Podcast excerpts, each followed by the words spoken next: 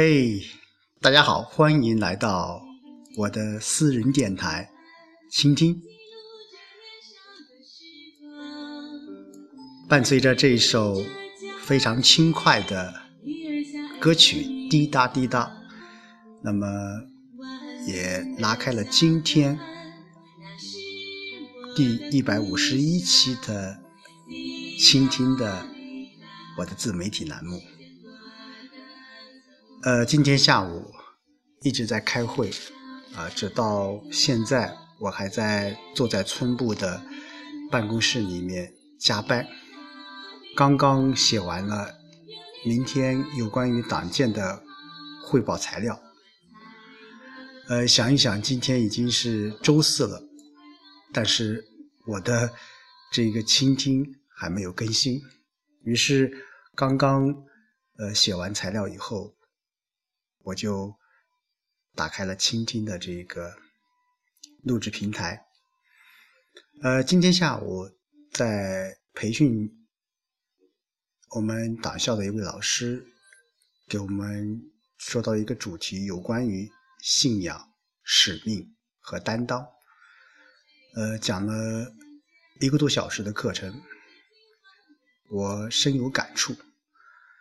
呃，正好前几天我在网上看到了一篇文章，是爱因斯坦的有关于信仰的一篇文章。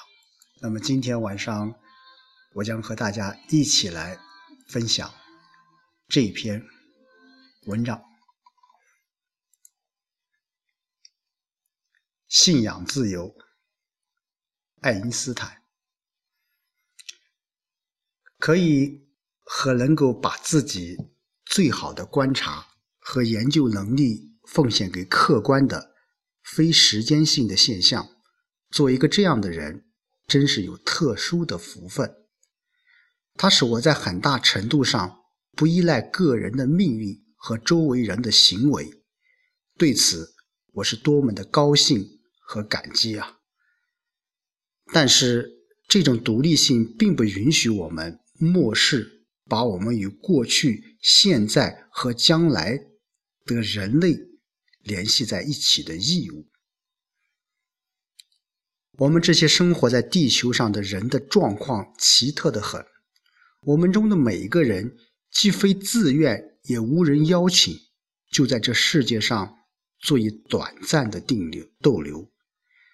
对于为了什么和目的的任何，却毫无所知。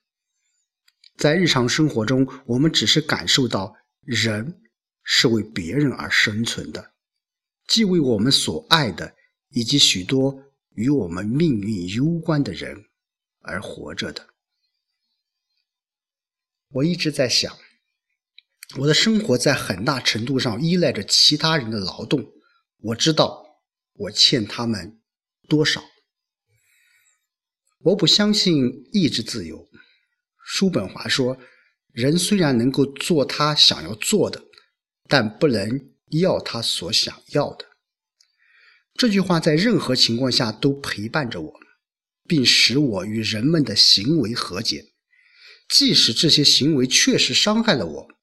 这种对意志不自由的认识，使我得以不过分严肃地对待作为行为和判断的个体和自己和他人。并使我保持有益的幽默。我从不追求舒适和奢侈。顾宁说，我甚至十分鄙视这一切。我的社会主义激情经常使我与人们发生冲突。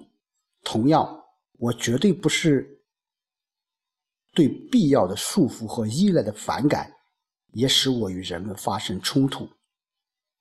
我始终尊重个人。我对于暴力的社团狂热怀有不可克服的反感。出于这种动机，我是一个热情的和平主义者和反军国主义者。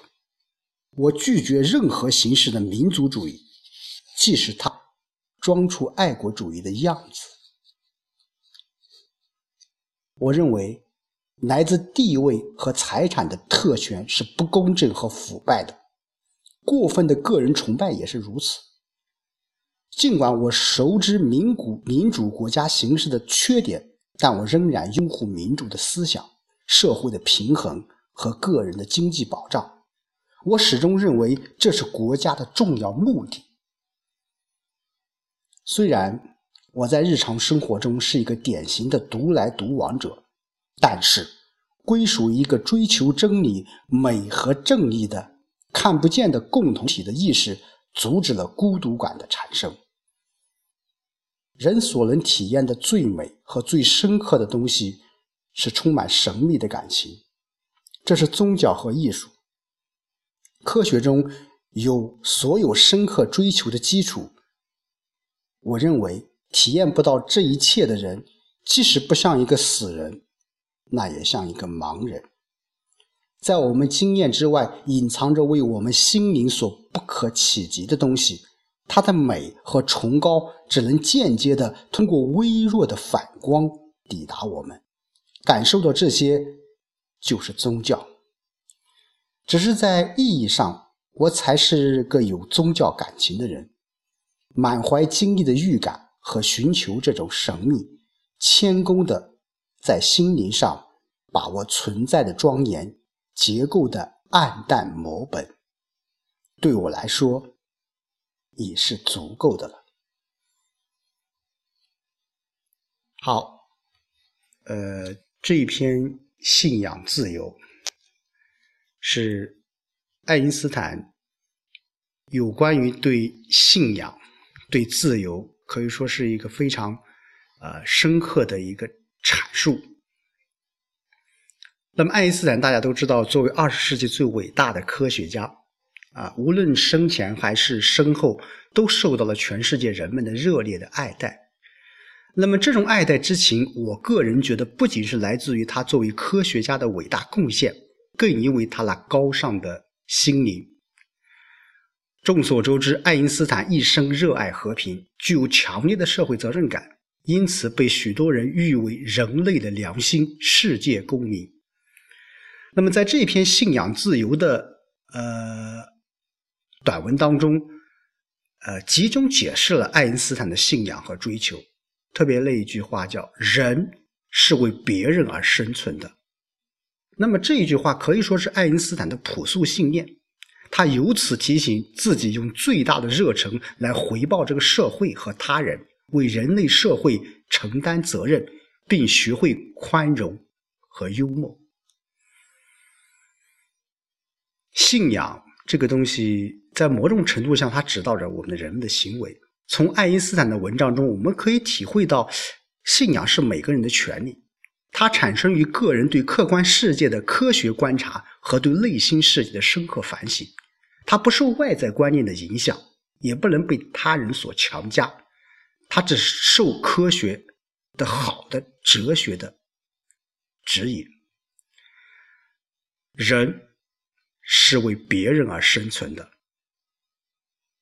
愿爱因斯坦这句话常常回响在我们耳边。